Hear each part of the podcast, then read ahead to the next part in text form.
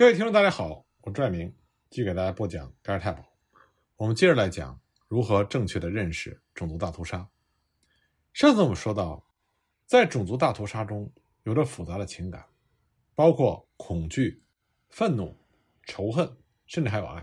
那么这集呢，我们要说的是另外一种情感，那就是羞耻与屈辱。羞耻和屈辱经常被列为导致灭族屠杀的主要原因。像发生在卢旺达的大屠杀，胡图族屠杀图西族，曾被描述为图西族长久以来压制胡图族的羞耻和屈辱所引发的反应。像胡图族人就认为，他们的名字是班图族，而不是胡图族。胡图族是图西族强加给他们的，而胡图这个名字的意思是奴隶。由此可见，图西人给胡图人所带来的屈辱有多大。那么，凡尔赛条约。带给德意志的屈辱，当然是德国走上二战极端的重要原因。那么，希特勒把他热爱的德国受辱这个责任就推到了犹太人的身上。他认为犹太人就是以羞辱德国为乐，这也成为他发动灭族屠杀的重要动机之一。希特勒他总是臆想犹太人在嘲笑德国人视为神圣的一切。在一九四二年九月三十日的演说中，希特勒就宣布。不久，全世界的犹太人就会笑不出来了。人类历史上很多的灭族大规模屠杀事件，都是因为势力强大的施暴者自觉受到侮辱之后的报复行为。像穆斯林统治下的西班牙，曾经发生最严重的屠杀犹太人事件，这是一零六六年在格拉纳达所爆发的。根据目击者的记述，整个犹太社群被屠杀，这只是因为一般百姓和贵族都厌恶犹太人的狡诈。认为他们搅乱了事物的秩序，以及犹太人所占据的地位，这都是违背了他们的契约，所以神的意志是要将他们毁灭。换而言之，就是犹太人变得太富有、太强势。对于虔诚的穆斯林而言，这是一种羞辱。实际上，从《古兰经》中大段描述犹太人的历史和地位的文字就可以看出，犹太人除了不该贪婪之外，另外一项所谓的大错就是傲慢。对于我们人类来说，傲慢会让那些被看轻的人觉得丢脸，甚至会因此持续的感到愤愤不平。当人类个体或者是群体公然丧失自尊或者地位的时候，他会感觉到屈辱或者是羞耻。不过这两种情绪呢是有区别的。那么因为自己的原因丧失尊严或者地位，然后被别人揭露出来，这时候产生的情绪是感觉到羞耻，它和愧疚比较接近。那么屈辱呢？则是在外力造成公然丧失地位时产生的情绪，这种外力作用呢，通常都被承受者认为是不公平和不该承受的。把我们的缺失归咎于外力，会让我们自己觉得更加的释然，我们也就越会把丧失地位或者荣誉归咎于是他人的欺辱，因此羞耻更容易找到充足的理由说成是屈辱。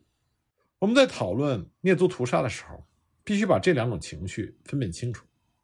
羞耻是由内而发的愤怒，是因为自己的缺失被人揭发，觉得丢人而产生的愤怒；屈辱呢，是因为外力施加，让自己平白丧失了尊严而向对方所发出的愤怒。那么，一般导致报复式的屠杀行为的情绪是屈辱，这种情绪是在怪罪外力的原因。那么，下一种牵扯到种族屠杀的情绪呢，是厌恶。多数灭族屠杀事件中，屠杀者都会把被害的对象贬低为是低劣下贱的个体，往往把被屠杀者说成是畜生，或者说是有病的、污秽不堪的。像希特勒就把犹太人说成是病毒，而像1966年尼日利亚的伊波人遭到北尼日利亚人屠杀之前，就已经受到北方人的贬义。当时受了教育的北方人就把伊波人说成是害虫、罪犯、唯利是图者、没有文化的次等人类等等。胡图族人在卢旺达屠杀图西族人之前，也是早就公开宣称图西人是蟑螂，让普遍大众对被加害者产生厌恶情绪。这往往是大屠杀领导者惯用的伎俩。因为当人类对某个目标产生厌恶感的时候，无论别人如何保证被厌恶的对象不会产生危害，可是这种厌恶感仍然会让人产生清除的强烈欲望。最典型的例子。就是我们人类对蟑螂的态度。即使当你看到蟑螂的时候，有人告诉你这只蟑螂是消过毒的，但你仍然会忍不住想把它杀死。所以在种族大屠杀中，对目标群体产生厌恶感是一个非常关键的心理因素。只要这种厌恶感产生之后，仅凭着这个理由，就会对目标群体施以暴力。那么，种族屠杀的另外一个典型的特点，那就是屠杀是根据类别划分而进行的杀戮，因为被杀者是某个族群的成员而被杀害，并不是因为被杀者个人犯了什么过错。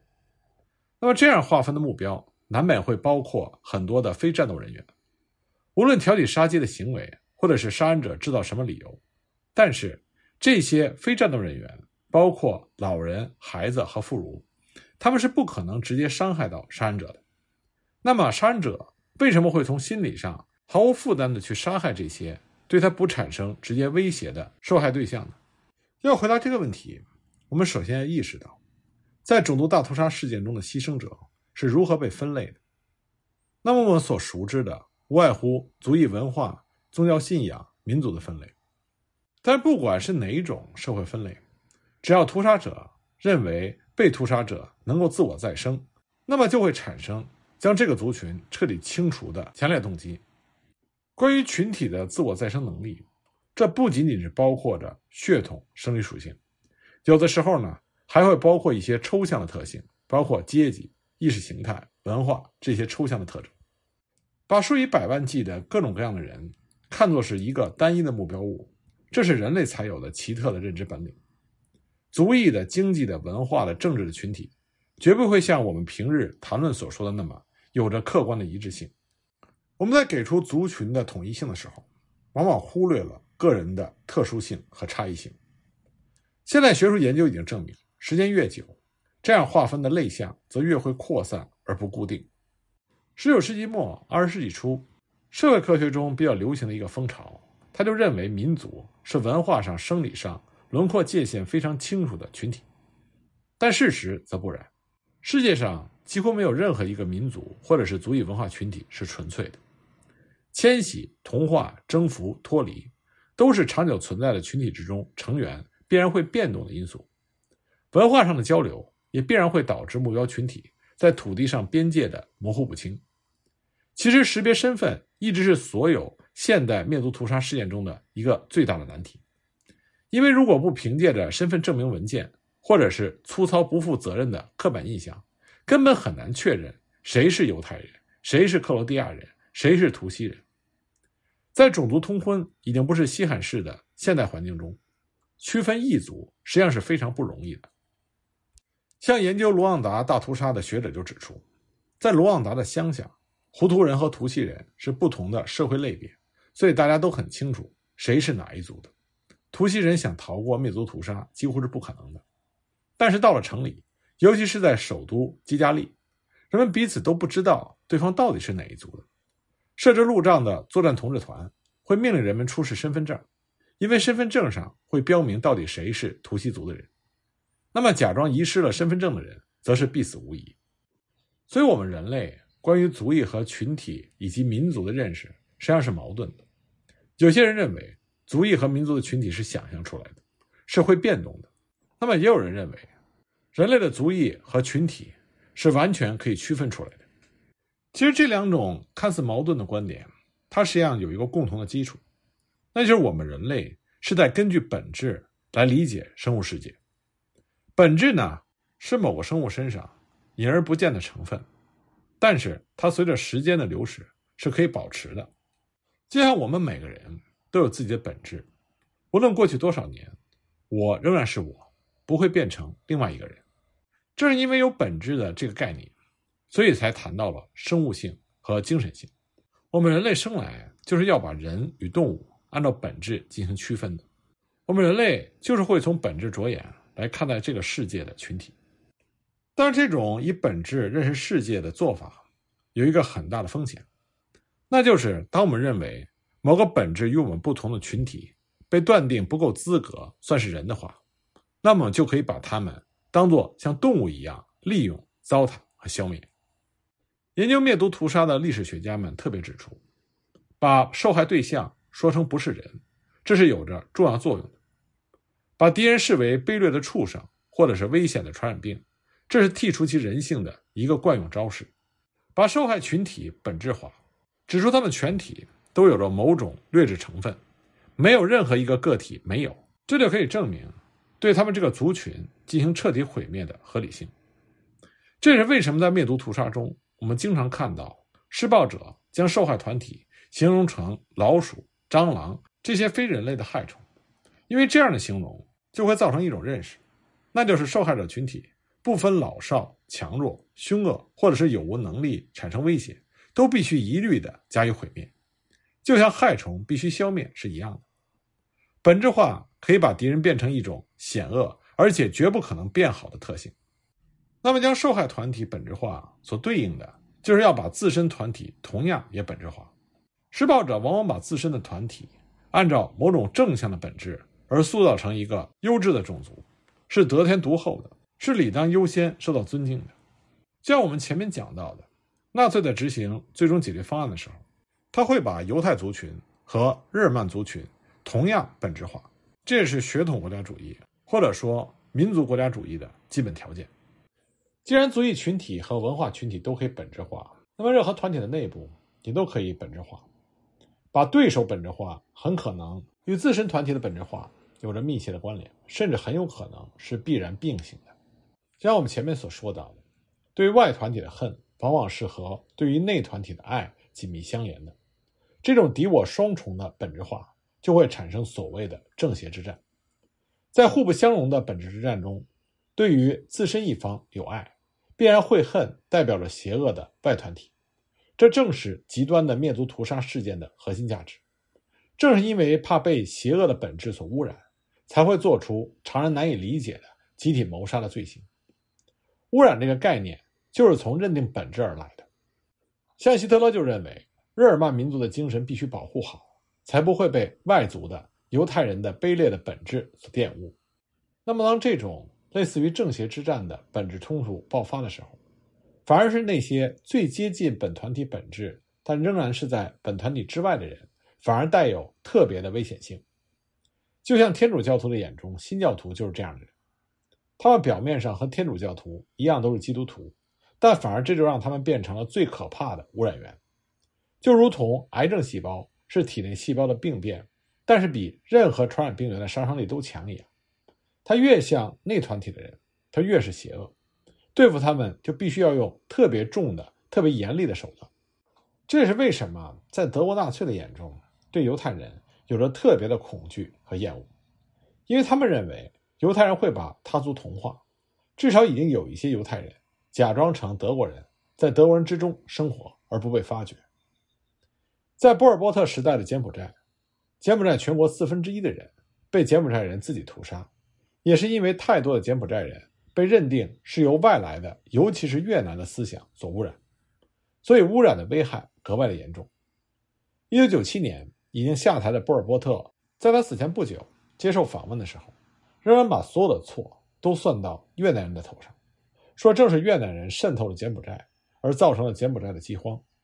他说，当时柬埔寨的大米都在越南特务的手里，他们不把米给老百姓。波尔波特曾经说：“他问心无愧，他认为如果他不实行斗争的话，柬埔寨就会变成第二个南柬埔寨。他指的南柬埔寨是古高棉帝国的一部分，在16世纪的时候被越南攻占。那么，无论越南人是否针对红色高棉在打什么主意，波尔波特当权的时候，柬埔寨的境内已经没有越南人了，所有没有逃走的越南人全部都被杀。另外，越南混血儿在越南出生的高棉人。”有着高棉身体、越南心的这些人，全部都被杀。问题是，什么人是否被越南血统或者思想污染，这根本难以分辨。只要有一点点的蛛丝马迹和怀疑，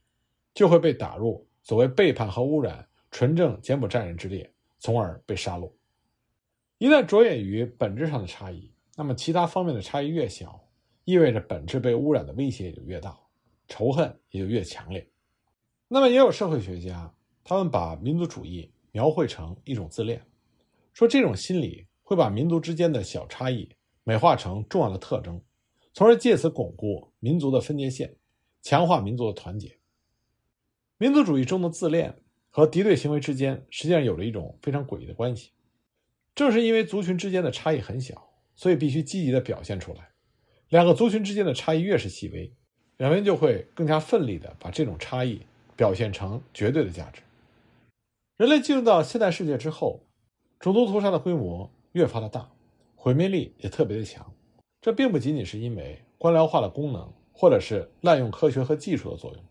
这也和人类进入到现代文明之后，全球一体化的发展有着很大的关系。因为如果按照意识形态，或者是按照族裔文化来界定敌人的话，就会发现敌人很容易和我们相混，因此这样的敌人是极其险恶的，是极其危险的。那么，二十世纪发生的一些最惨烈的灭族屠杀，往往都是很难凭借着外表长相或者是文化因素来区别屠杀者和被杀者的。这绝对不是巧合。我们之前也讲过，当时德国纳粹花费了很大的力气，来制定如何辨识隔离犹太人的措施。他们之所以要求犹太人必须戴臂章，就是因为很多的犹太人，尤其是皈依的犹太人，他们在外表上很难判断是犹太人。另外呢，上个世纪规模最大的灭族屠杀事件，都是意识形态因素多于族裔因素的。斯大林和波尔波特杀人数以百万计，都是为了要消灭所谓威胁意识形态纯粹性的势力，即使是本国人也是毫不留情。那意识形态是看不见的东西，它比族裔特性还要隐形，